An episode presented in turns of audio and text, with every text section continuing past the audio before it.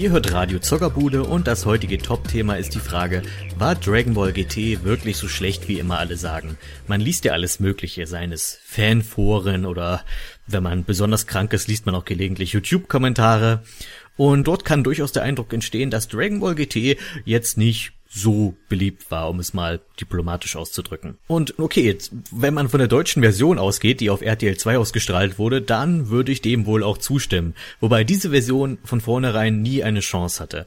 Zumindest nicht, wenn man tatsächlich zehn Folgen mal mittendrin auslässt oder so. Ich glaube, Dragon Ball GT hat 64 Folgen. Wie viel sind davon in Deutschland gelaufen? Jetzt mal grob über den Daumen gepeilt, vielleicht 48 oder sowas?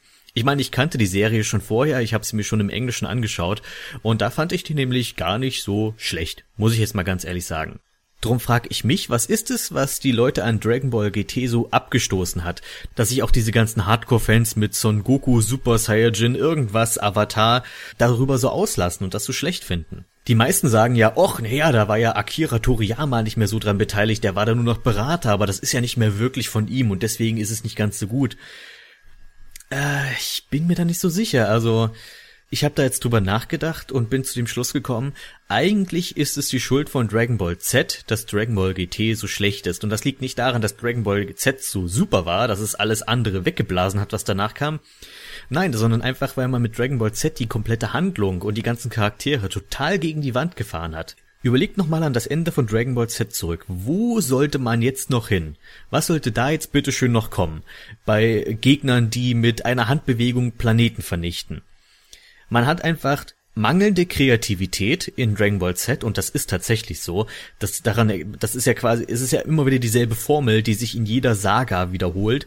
Es ist quasi äh, Sailor Moon Storytelling und anstatt sich neue Dinge auszudenken, hat man einfach gedacht, okay, man, man fügt einfach immer stärkere Gegner ein und dann erzählt sich das schon von selbst.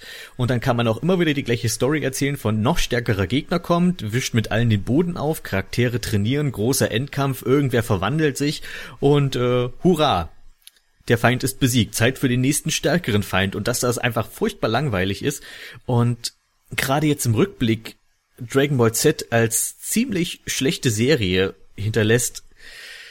Äh, ja, also ich weiß nicht, ob man da Dragon Ball GT Schuld dran geben kann jetzt unbedingt. Denn was man GT zugute halten kann, ist, dass es es wenigstens versucht hat, neue Sachen zu probieren. Beziehungsweise das, was die uralte Dragon Ball Serie, die meiner Meinung nach unerreicht ist, da kann Z noch so viel rumhampeln und noch so brutal werden. Das Original Dragon Ball ist immer noch das Beste. Und GT hatte ich den Eindruck, hat sich versucht, am alten Dragon Ball zu orientieren und die Serie zu ihren Wurzeln zurückzuholen. Das Problem ist, dass es einfach zu spät war. Es ist einfach, der Schaden ist schon angerichtet. Du kannst nach Z nicht wieder den Bogen zurück zu Dragon Ball schlagen. Die beiden Dinge sind einfach so weit auseinandergefahren zum Ende von Z hin. Wie, wie will man das denn bitte schön noch erreichen? Hier mal ein paar Beispiele, warum sich Dragon Ball GT wieder an den Wurzeln orientieren wollte. Prinz Pilaf taucht wieder auf. Es geht wieder um die Suche nach den Dragon Balls. Und die, ich muss ihn dafür wirklich Lob aussprechen, denn auf der Erde die Dragon Balls zu suchen, wurde ja in Z als keine Herausforderung mehr dargestellt, weil jeder kann fliegen, jeder kann sich, also Goku kann sich sogar teleportieren, äh, jeder kann in ein paar Sekunden um die Welt fliegen, es macht einfach keinen Sinn mehr, diese ganze Dragon Ball Suche auf der Erde stattfinden zu lassen. Also ist man einfach auf die Idee gekommen, hey, wir verlagern die Dragon Ball Suche ins Weltall. Da kann man mal nicht so einfach von Punkt A nach Punkt B fliegen. Und es gibt Möglichkeiten, wieder ein bisschen Abenteuer erleben zu lassen, fremde Planeten zu erkunden, dort auch ein bisschen Zeit zu verbringen und wiederum, wie gesagt, diese Dragon Ball Suche in den Mittelpunkt zu rücken. Und das finde ich ist eigentlich eine sehr gute Idee für die Serie gewesen. Doch da ist noch Problem 2 das auch ein erneuerter Fokus auf Dragon Ball Suche leider nicht beheben konnte, und zwar, dass Son Goku und die ganzen Charaktere eigentlich am Ende von Z viel zu stark waren, so dass es einfach keine Herausforderungen mehr bei Bösewichten gibt, die man da entgegenstellen könnte. Es sei denn, man hätte wirklich gute Ideen dafür. Stattdessen ist man leider wieder zu dem alten super starker neuer Gegner kommt und wir müssten ihn bekämpfen, mit Ausnahme des ersten Gegners, nämlich Baby, der einfach, okay, bei dem einfach gesagt wurde, okay, wir haben viel zu starke Hauptcharaktere, lasst die uns doch gegeneinander stellen, indem man einfach so eine Art Parasit, einen Gua-Old meinetwegen oder so einbaut. Das fand ich auch wiederum sehr clever, auch wenn man danach dann natürlich zurückgegangen ist zu Cyborgs. Und Dragon Ball und Cyborgs haben noch nie gute Ergebnisse geliefert, zumindest finde ich das. Man hat also die ganzen Schwächen, die Dragon Ball Z aufgebaut hat, versucht zu korrigieren, Kurzum, man hatte gute Ideen, aber die Umsetzung hat leider noch gehapert. Und anstatt, dass wir einfach nur noch äh, einen Haufen Z-Fighter haben, die im Endeffekt alle gleich sind und keiner unterscheidet sich mehr durch seinen Kampfstil, außer dass es eben welche gibt, die in Kämpfen eine Chance haben und es gibt welche, die in Kämpfen keine Chance mehr haben. Das war Dragon Ball Z kurz zusammengefasst. Stattdessen ist man einfach auf drei Hauptcharaktere zurückgegangen mit Son Goku als dem klaren Helden, Trunks als den Typen, der klug ist. Er ist immerhin Bulmas Sohn, von daher ist das eine gute Wahl, Trunks dafür zu nehmen. Und Pan, ein Charakter, der noch völlig unbeschrieben war in Dragon Ball Z, nämlich die unerfahrene und die aber dazulernt. Und so hat man drei Charaktere, mit denen man eine schöne Serie erzählen kann. Eine weitere Kritik, die ich immer wieder gehört habe an äh, Dragon Ball GT, war das Design vom Super Saiyajin 4, weil der sich so krass von den anderen äh, Super Saiyajin Formen unterschieden hat.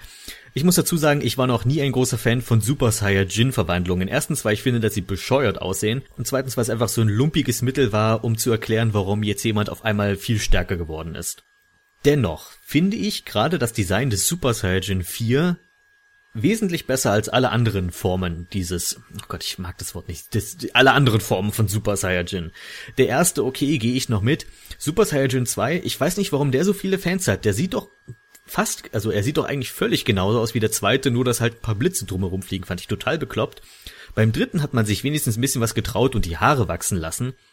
Wobei das natürlich immer wieder für den alten Joke sorgt, hey, was wäre, wenn Nappa äh, Super Saiyajin 3 wäre? Würde dann der Schnurrbart bis zu den Füßen wachsen? Aber dann beim Super Saiyajin 4 hat man wirklich mal ein neues Design geschaffen, was auch gut zu der Super Saiyajin Rasse an sich passt. Das heißt, wir haben wieder den Affenschwanz, äh, es sieht wesentlich animalischer aus.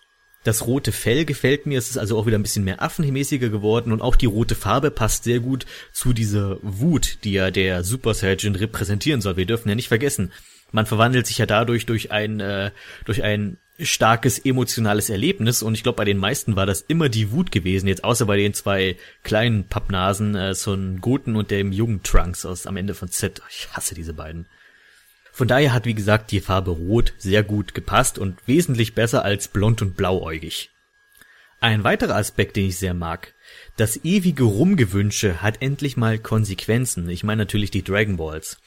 Ein anderes Problem, was nämlich Z aufgebaut hat, war, dass nichts mehr Konsequenzen hat. Du weißt ganz genau, es ist egal, wie viel Menschen leben, wie viel Städte, welche Hauptcharaktere gekillt werden. Äh, du kannst die ganze Welt zerstören, du kannst Planeten zerstören. Solange du irgendwo ein paar Dragon Balls rumliegen hast, ist das ja noch zu machen. Das wurde ja irgendwann so weit getrieben, dass nach dieser Namek-Saga ähm, diese ganzen verschiedenen Regeln für die zwei verschiedenen Sorten Dragon Balls äh, irgendwie versucht werden mussten, unter einen Hut zu bringen, mit den, nach dem Motto, okay, wir beleben jetzt den wieder und dann können wir mit den anderen Dragon Balls das reparieren und, ach Gott, das war, das fand ich so, oh meine Güte, könnt ihr nicht einfach mal irgendwas machen und dann dazu stehen, anstatt einfach immer wieder den Status quo herzustellen. Denn das Problem ist, dass, das, dass es dann dafür sorgt, dass es mich irgendwann nicht mehr interessiert, was passiert. Mir ist egal, ob Cell irgendwelche Menschen auslutscht und die, oder ob Bu die Weltbevölkerung ausradiert. Ich weiß, die kommen sowieso alle wieder. Und bei GT äh, entschärft man die Dragon Balls im Wesentlichen. Das heißt, äh, es wird eingeführt, dass für jeden guten Wunsch, den man sozusagen äußert oder für jeden Wunsch an sich, dass das äh, negative Energie frisst. Ist zwar auch nur ein Bullshit-Grund, aber es ist wenigstens etwas, womit man arbeiten kann. Es hat eben Konsequenzen, dass man immer wieder Leute aus der Hölle zurückgeholt hat, weshalb man eigentlich da schon eine Drehtür hätte einbauen können. Nun ist ausgerechnet wegen der Dragon Balls die Erde in Gefahr. Das ist, finde ich, eine gute Idee. Und auch, dass später aus jedem der einzelnen Dragon Balls ein Drache erwächst. Ich meine, die sahen zwar nie wirklich aus wie Drachen, aber es kommen quasi böse Drachen raus und das sind die quasi die finalen Gegner von Dragon Ball. Und ich finde, das ist ja auch ein guter Schlussstrich. Es hat alles mit diesen Kugeln angefangen und es führt alles zu diesen Kugeln zurück. Und jede Kugel repräsentiert einen wichtigen Wunsch in dieser Serie. Und so kann man auch nochmal schönen Bogen schlagen zu verschiedenen wichtigen Ereignissen der Serie. Was mich dazu führt, dass Dragon Ball GT auch endlich mal wieder ein bisschen Humor hat. Zum Beispiel gibt es einen weiblichen Drachen, der aus dem Olong Unterhosenwunsch entstanden ist. Und da musste ich schon sehr schmunzeln und das war auch gut umgesetzt. Ich habe ja schon während meiner Dragon Ball Samstage immer wieder gesagt, dass mein größtes Problem mit Z war einfach, dass es nicht mehr lustig war. Und ich fand das Schöne an dem alten Dragon Ball, dass es sowohl lustig war, aber es auch wusste, wann es dramatisch und ernst sein musste. Und dieser Wechsel, dieser Wechsel hat einen unheimlichen Mehrwert gemacht. Und der hat mir in Z gefehlt. Und hier hat man auch wieder ein bisschen mehr versucht, in die Richtung zu gehen, sofern man das jetzt im Kontext, wenn man Dragon Ball Z mit berücksichtigt, noch überhaupt machen kann. Ich weiß, das klingt jetzt so, als wäre ich der größte Verteidiger von Dragon Ball GT, dem ist nicht so. Ich finde die Serie an sich bestenfalls mittelmäßig. Ich finde sie aber immer noch besser als äh, zum Beispiel die Cell-Saga oder sowas. Einfach deshalb, weil es eine Handlung gibt. Das ist ja schon mal was Schönes. Und dass es tatsächlich um mal was geht. Das sind so die Dinge, die ich eben an GT mag. Ich würde es beileibe nie mit meinem Leben verteidigen wollen, aber es ist nicht so schlecht, wie alle immer sagen. Wenn man natürlich nicht die deutsche Version guckt, sondern die japanische oder meinetwegen die englische. Was ich dagegen ziemlich schwach finde an GT und mit der Kritik bin ich eigentlich einer der wenigen, wenn man sich das mal auf YouTube die Kommentare liest, wenn man eben so wahnsinnig sein möchte. Und zwar finde ich den Intro-Song von Dragon Ball GT wahnsinnig schwach und wahnsinnig nervtötend. Da hat Z wesentlich bessere Karten mit Shala Heshala und selbst mit dem etwas, naja, mittelmäßigen Du wirst unbesiegbar sein. Was haben diese beiden Songs, was das Dragon Ball GT Intro nicht hat? Nun zum Beispiel einen Aufbau. Shala Heshala baut sich schön langsam auf, es kommt eine Strophe und dann explodiert es in einem Refrain, den man super mitsingen kann mit Schala Heshala. Wer hat da nicht schon mal heimlich mitgebrüllt, wenn er allein zu Hause war? Würde man das bei dem Dragon Ball GT Intro machen? Eher nicht. Das Lied hat nämlich keinen Aufbau. Es startet sofort mit einem miserablen Refrain, den kein Mensch mitsingen möchte. Die Produktion klingt, als würde mein dreijähriger Neffe mit einem Löffel in seine Müslischüssel klopfen und damit den Beat schlagen. Und als drittes und letztes dieser grottige Text. Meine Fresse. Ich weiß ja, dass RTL 2 Intros schon immer so ihre Probleme hatten mit Lyrik. Also Detektiv Conan und äh, zum Teil auch One Piece könnt da ja ein Lied von singen. Die Dragon Ball Intros waren bisher eigentlich immer recht gut gelungen. Ich mochte sowohl Finde deine sieben Dragon Balls, weil es nämlich ein eigenes Intro war und nicht einfach nur ein japanisches Intro mit deutschem Text, sondern ein eigenes, eigenproduziertes Intro. Shala Heshala war einfach ein cooler Song, den man ruhig ins Deutsche übersetzen konnte. Du wirst unbesiegbar sein war ein mittelmäßiger Song, der aber ganz gut zur zweiten Hälfte der Z-Serie gepasst hat. Und dann kommt dieses GT-Lied und ich denke, alles klar. Das war schon im Japanischen furchtbar und die deutsche Version unterbietet es nochmal um einiges. Kommen wir also zum Schluss. Äh, wie ich schon vorhin gesagt habe, Dragon Ball GT finde ich ganz in Ordnung. Es hat vor allem ein schönes Ende, eine schöne letzte Folge, bei der man nochmal viele Figuren gesehen hat, bei der die Dragon Balls verschwinden, bei der man Son Goku schön aus der Serie rausschreibt und die einfach insgesamt viel runder war. Es bleibt japanisch auch bei der Musikreview diesen Monat. In dieser Rubrik stelle ich euch jeweils einen Gaming-Soundtrack vor, den ich zumindest für bemerkenswert halte.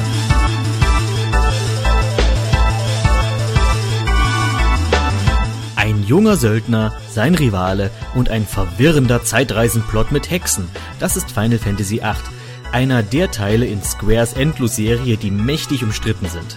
Für manche ein Meisterwerk, für andere der Wunsch, selbst mal GFs zu benutzen, um möglichst schnell alles zu vergessen. Ich persönlich stehe irgendwo in der Mitte der beiden Extreme mit einer Ausnahme. Ich bin der Ansicht, dass die Musik das Beste nicht nur an diesem Spiel, sondern sogar die beste Musik der Reihe ist. Ich möchte an dieser Stelle anmerken, dass ich nicht alle Teile gespielt habe, insofern versteht diese Review als Ansicht aus meiner eingeschränkten Perspektive. Der Soundtrack ist unheimlich gut auf das Spiel, sein Feeling und die ganze Erzählstruktur abgestimmt. Im Gegensatz zu anderen Final Fantasies gibt es hier keine Charakterthemen, sondern Situationsthemen. Soll heißen, weder der Held Squall noch sein Gegner Cypher haben ein klares eigenes Musikstück, sondern die Rivalität zwischen ihnen wird akustisch gestaltet.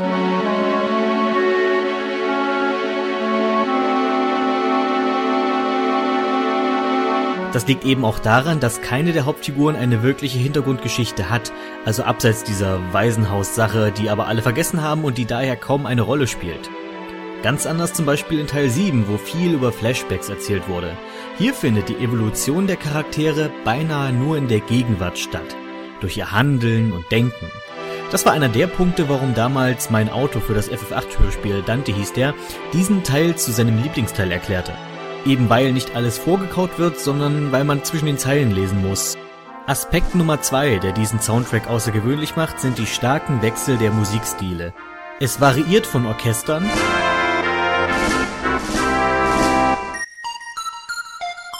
über experimentellen Techno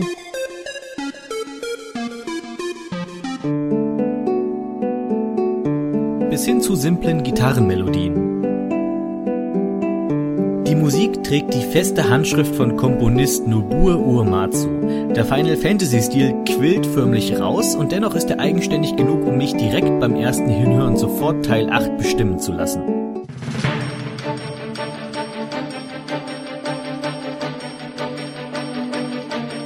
Dann sind da die Kampfthemen. Kampfthemen sind eine schwierige Sache. Sie können noch so cool sein, wenn sie spätestens beim zehnten Mal nerven, dann geht alle Coolness flöten.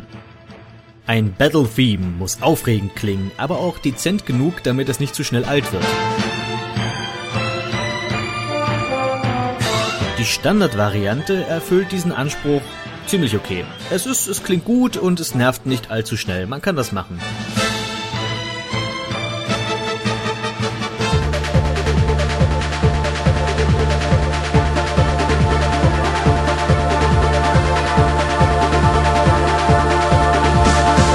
Schlimmer ist die Kampfmusik vom Soldaten Laguna. Damit meine ich nicht, dass sie schlecht ist, im Gegenteil, es ist eins meiner Lieblingsstücke im Spiel. Aber es ständig von neuem in Zufallskämpfen zu hören, ist furchtbar anstrengend. Gerade in diesem einen Drecksdorf da, wo man gegen fette Raupen kämpfen muss mit seiner Uzi. An solchen Stellen weiß man seine Diabolus Abilities zu schätzen. Es gibt darüber hinaus einige schwache Stücke wie dieses Triple Triad Gemorkse oder Ice on Me, welches mir vor ein paar Jahren ganz gut gefiel, aber mir inzwischen, sagen wir, es ist schlecht gealtert. Die wahren Highlights verbergen sich in allem, was mit Hexen zu tun hat. Diese Stücke neigen zu plötzlichen Stimmungsschwankungen.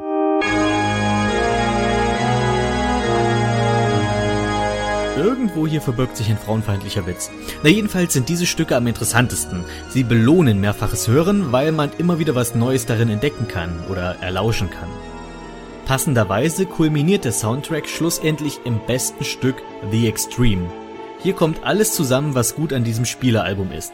Wundervoller Aufbau, verbindet klassische und elektronische Elemente und bietet krasse Wechsel in Sachen Stimmung.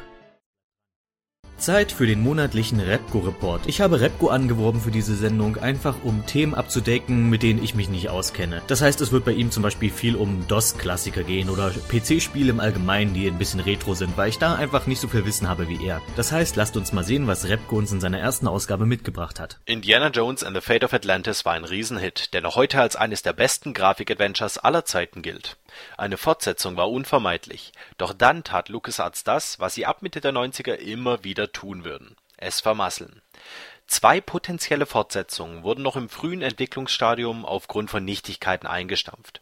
Umso überraschender war es, als 1996 doch noch ein Nachfolger erschien: Indiana Jones and His Desktop Adventures, ein Windows-basiertes Action-Adventure in mittelamerikanischem Indie-Setting und drücken wir es mal diplomatisch aus, es war nicht unbedingt das, was die Fans sich erhofft hatten, obwohl es quasi mehrere Milliarden Abenteuer enthält. Naja, okay. Man startet immer in einem kleinen mexikanischen Kaff, erhält von Marcus den Auftrag, etwas zu finden und bewegt sich dann durch eine zufallsgenerierte Spielwelt. Hier kämpft man dann gegen Bandidos, Eingeborene, Kriechtiere, Wildkatzen und natürlich gegen Nazis. Um ans Ziel zu kommen, gilt es, Gegenstände zu tauschen und zu kombinieren, Kisten zu schieben und die Spielwelt zu erforschen. Indy kämpft wahlweise mit der Peitsche oder mit einer anderen Waffe, die er im Laufe seiner Suche findet. Gesteuert wird entweder per Tastatur oder mit der Maus, wobei die Maussteuerung die deutlich bessere ist. Die Spielidee an sich war eigentlich ziemlich gut, auch die Umsetzung ist zumindest interessant. Allerdings wird das Spielprinzip zu schnell eintönig. Und wenn sich Mission und Spielwelt bei jedem Neustart ändern, spielt man trotzdem immer noch dasselbe, meist langweilige Spiel. Ein würdiger Nachfolger war das Spiel nicht. Umso verwunderlicher, dass im Jahr 1997 mit Yoda Stories nochmal dasselbe Spielprinzip auf den Markt geworfen wurde, nur diesmal im Star Wars Universum. Im Wesentlichen funktioniert das Spiel gleich. Luke landet auf Dagobah, erhält vom Meister Yoda eine Mission und hat diese zu erledigen. Zeitlich spielt es irgendwo zwischen Das Imperium schlägt zurück und die Rückkehr der Jedi-Ritter, soll also Lukes Ausbildung zum Jedi zeigen. Positiv ist hier, dass das Setting zwischen den drei Spielwelten Tatooine, Hoth und Endor wechselt Auch auf Sternenzerstörern oder sogar im Todesstern kann man landen. Man begegnet vielen bekannten Gesichtern, was zumeist für Star-Wars-Fans etwas Kurzweil verspricht. Nach einigem Durchspielen erhält man als Waffe die Macht, mit der sich Gegner lähmen lassen, oder Lukes Lichtschwert wird grün. Das sind ulkige Gimmicks, die aber ein schwaches Spielprinzip auch in diesem Fall nicht tragen können. Das Spiel wurde sogar für den Game Boy Color adaptiert. Was man hier erhält, ist eine mäßige Angleichung, die aufgrund der fehlenden Maus in Sachen Steuerung große Probleme macht. Die grafische Darstellung ist fast schon gelungen. Man muss nur mental gegen das ständige Hintergrundgedudel des Star Wars Themas ankämpfen. Das ist wirklich grauenhaft.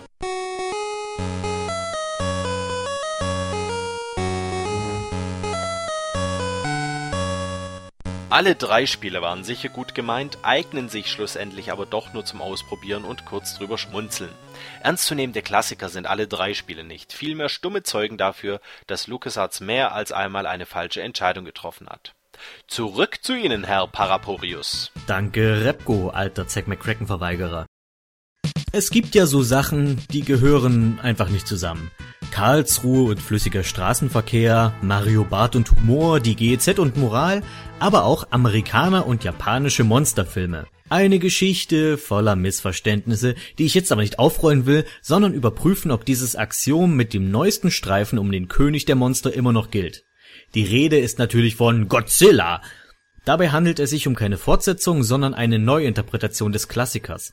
Gummianzug und Modelle raus, Computeranimation rein. Japaner, Aliens und Frankenstein raus, amerikanische Bilderbuchfamilie rein. Nimmt dem Ganzen leider etwas Charme, aber andererseits möchte ich diesen neuen Godzilla gar nicht groß mit den rund vorherigen 30 Filmen vergleichen. Zeiten ändern sich eben und solange die Produzenten den Kern einer Sache treffen, soll es mir reichen. Nun, der Kern wurde im Wesentlichen getroffen, mit ein paar Abstrichen, zu denen ich gleich komme.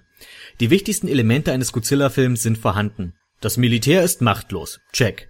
Godzilla bekämpft andere Monster. Check. Unser Lieblingsreptil speit atomare Flammen. Check. Es dauert allerdings etwa 40 Minuten, bis die namensgebende Bestie auftaucht und bis dahin haben wir einiges an menschlichen Dilemmata zu überstehen, wobei die schauspielerische Leistung recht solide ist. Der Hauptcharakter hilft seinem paranoiden Vater dabei, in einer Verschwörung in Japan zu ermitteln. Dabei erleben sie das Erwachen von Muto, Godzillas Feind im Film, und der Held muss über Umwege versuchen, in die Staaten zu Frau und Kind zurückzukehren.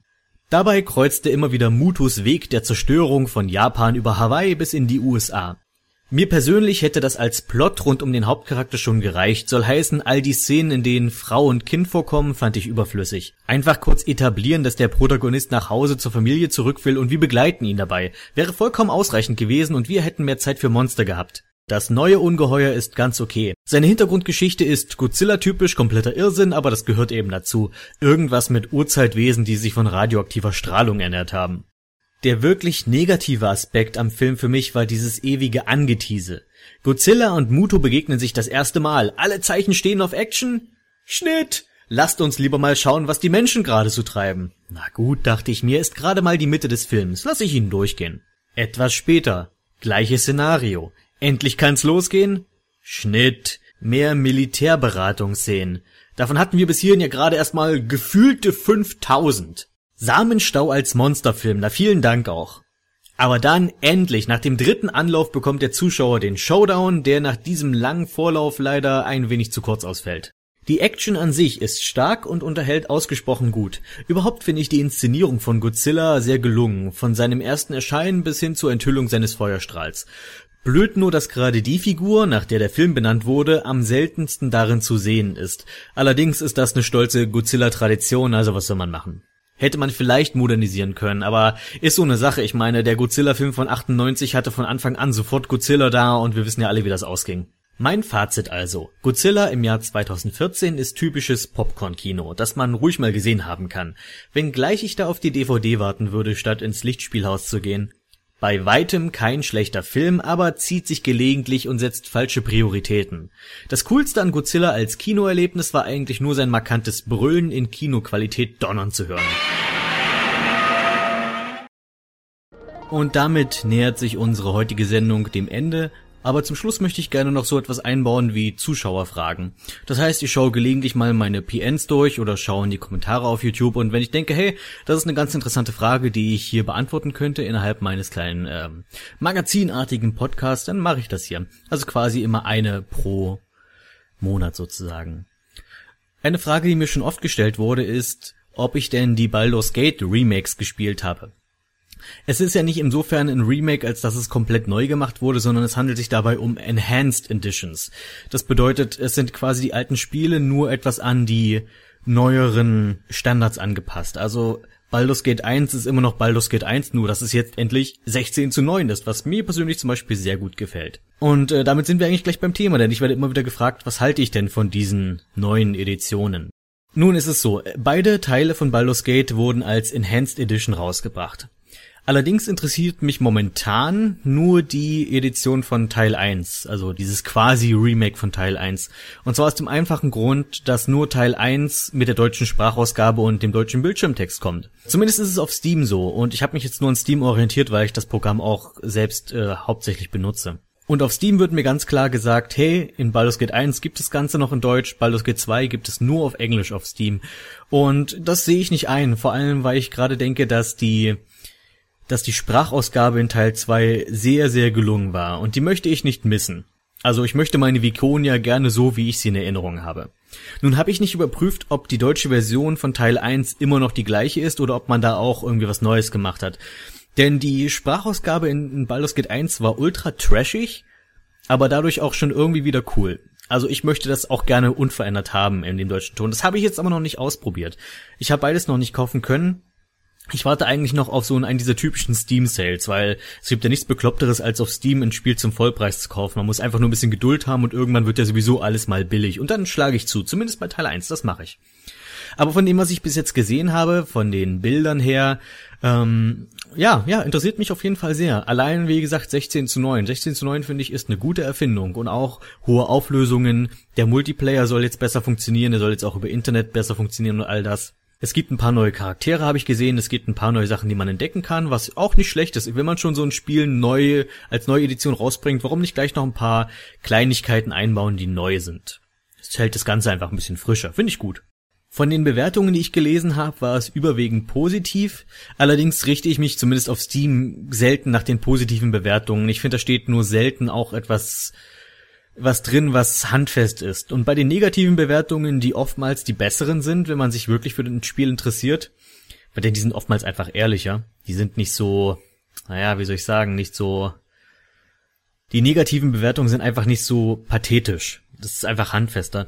Äh, ich habe mir die negativen Bewertungen zur Baldur's Gate 1 Enhanced Edition angeschaut, kann dort aber jetzt keine feststellen, die mich wirklich davon abhalten würde. Es gibt nur eine, die ein bisschen länger war, und die berichtet davon, dass an sich überhaupt nichts verbessert wurde, weder das Bild noch sonst irgendwas, sondern es wäre einfach nur mehr buggy.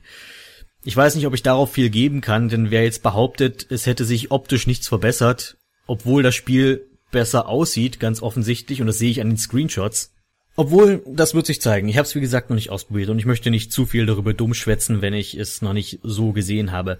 Ich lasse es euch wissen, wenn ich die neuen Editionen tatsächlich mal gespielt habe. Vom jetzigen Stand aus, ich bin sehr interessiert daran und ich werde es ausprobieren.